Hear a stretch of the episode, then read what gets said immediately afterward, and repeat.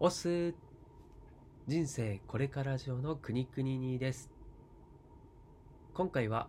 音声メディア Voicy のパーソナリティに応募します。というテーマでお話をします。ちょっと長くなりますので前半後半の2回に分けて放送をしようと思っております。お届けは国々にです。この番組は40歳を過ぎて脱サラしたおっさんがああだこうだ言いながら頑張っているあなたの背中を押したり押されたりするそんな番組ですメンタルアップライディオという新しい形を作っていこうなんていうふうにも思っておりますので、はい。そして、え、この Voicy のパーソナリティに応募するというところからですね、うん、ここで言っているですね、えパーソナリティのことをボイサーと言ったりもするらしくてですね。なので、えボイサーという肩書きもちょっと今後は取り入れていこうかななんて思ってますので、はい。なので、一ボイサーとしてこれからもやっていこうと思っております。はい。そしてこのテーマ、まあ、ボイシーというですね、音声メディア、まあ、これを知らない人たちもいると思いますので、まあ、今回ですね、前半戦は、えー、まずはこの音声メディアのボイシー、まあ、これと、あとはトレンドですね、音声のトレンド、まあ、これについて、ちょうど、えー、その Voicy のですね、えー、応募フォームの方に、えー、記事が載せてありまして、その記事を読みながらですね、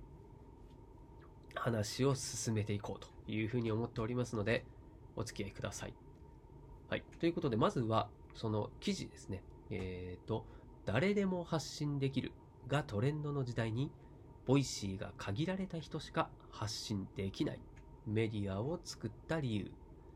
はい。という題名の記事を読ませていただきますのでお付き合いください。あと2、3年でやってくる音声の時代。株式会社 Voicy は、音声とテクノロジーでワクワクする社会を作るをミッションに掲げている会社です。日本で初めてラジオ放送が開始された1925年以降、随分と長い間、音声コンテンツといえばラジオでした。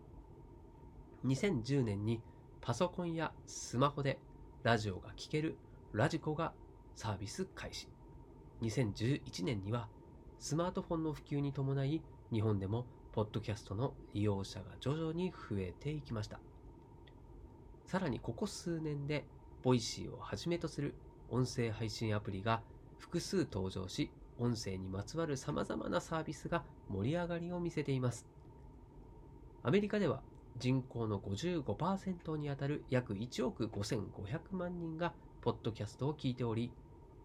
成人の24%にあたる6000万人がスマートスピーカーを所有していると言われています。日本ではまだまだ文字や動画での発信が優勢ですが、アメリカから2、3年遅れて音声の時代がやってくると言われているのです。 Voicy のパーソナリティは審査で選ばれている。そんな時代の波に乗りたい Voicy ですが、他の音声配信アプリと比較する際に大きなポイントとなるのがパーソナリティになる方法です。 Voicy 以外のアプリが誰でも発信できるコンセプトのものが多いのに対して、 Voicy では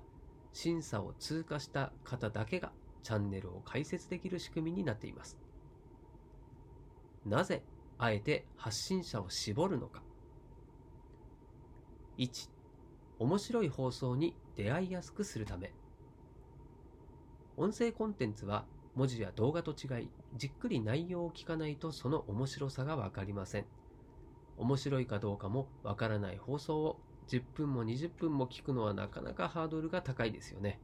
だからこそ、リスナーが Voicy 内で自分が面白いと感じる放送に出会う機会が増えるように、パーソナリティの数を絞っています。それは、リスナーの方々、パーソナリティの方々、それぞれの出会いを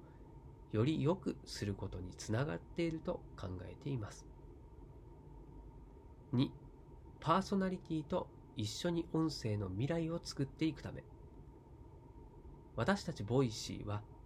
音声とテクノロジーでワクワクする社会を作るをミッションに掲げている会社です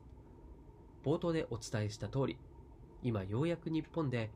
音声コンテンツが注目され始めました。しかし、音声を耳で聞いて情報をキャッチアップする習慣が根付いている人はまだまだ少ないのが現状です。この先、もっともっと多くの人の生活に音声を根付かせ、音声で豊かな未来を築いていくためには、まずは音声を聞く文化の土台を築かなければなりません。動画で例えるなら、ネットフリックスです。テレビの前から離れつつあった人々を圧倒的なコンテンツ力でテレビの前に引き戻しました。今、 Voicy は音声に前向きなパーソナリティたちと誰が聞いても Voicy っていいよね、音声っていいよね、と言ってもらえるようなサービスを作っている途中です。審査というと、選り好みをしているように思えるかもしれません。それでも私たちがあえて限られた人しか発信できないメディアを作るのはパーソナリティと一緒に圧倒的に良いサービスを作ることで来たる音声の時代をより楽しい魅力的なものにしたいと思っているからなのです。 Voicyの審査では何を見ているか今の Voicyで活躍していただけそうかという観点で審査しています。応募者の方がどんな発信をして何をリスナーに伝えたいかを確認した上で現在 Voicy内で放送されているパーソナリティの方々のバランスやリスナーの属性なども考慮して検討しています。終わりに、いかがでしたでしょうか？ Voicyの考えや思いと一緒に、まだまだ黎明期の音声業界の面白さも感じていただけたら嬉しいです。 Voicyは声で活躍する人を応援しています。Voicyのパーソナリティになりたい方は、こちらからお申し込みをお待ちしております。ボイスメディア、 Voicyはビジネスのプロや芸能人などによる声のブログ、4大マスメディアの記事が声で聞けるメディアチャンネルなど500以上のチャンネルが無料で楽しめます。バックグラウンド再生にも対応しており、ながら聞きがしやすいのも特徴です。独自の倍速再生機能で自分に合ったスピードで話が聞くこともできます。お料理をしながら、ランニングをしながら、通勤、通学中、就寝前のひととき、忙しい毎日でも、隙間時間に聞くだけで情報を得ることができます。ながら時間に人生がちょっと豊かになる。そんな声に出会いませんか？はい、という感じの記事でございました。いかがでしたか？この音声メディア、 Voicyですね。これにパーソナリティとして、ちょっとこれからですね、この放送が終わったら、えー、まずは、うん、希望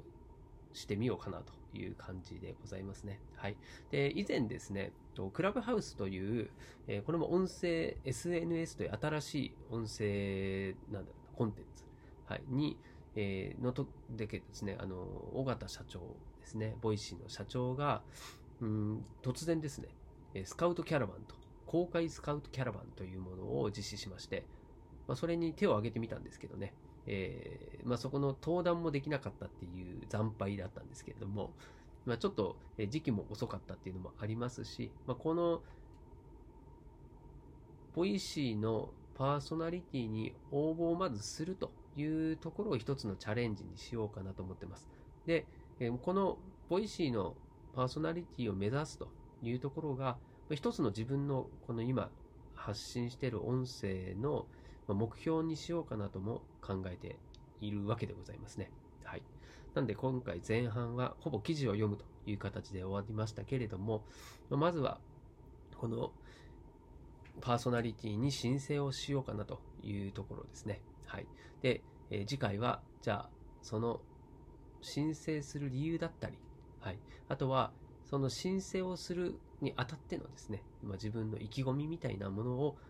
お話ししようと思いますので、お付き合いいただけると嬉しいです。はい。まあ、この音声を聞いてくる、聞いてくれている方々にもですね、えー、実際にそういう音声を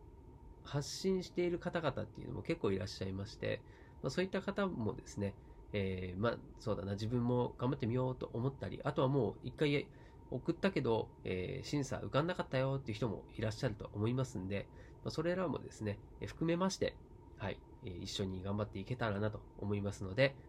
皆さん、そしてそこにいるあなた、はい、僕のことも応援してくれると嬉しいです。では、後半でまた会いましょ